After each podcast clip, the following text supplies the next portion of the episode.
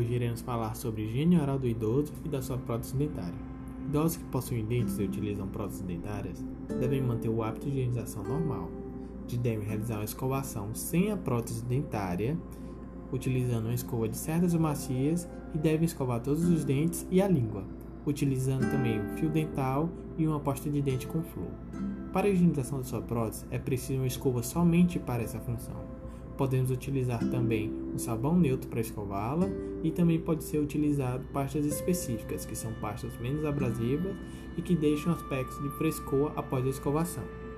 É importante também saber que o idoso deve passar um tempo sem utilizar a prótese e recomenda-se que esse tempo seja o período da noite, durante o sono.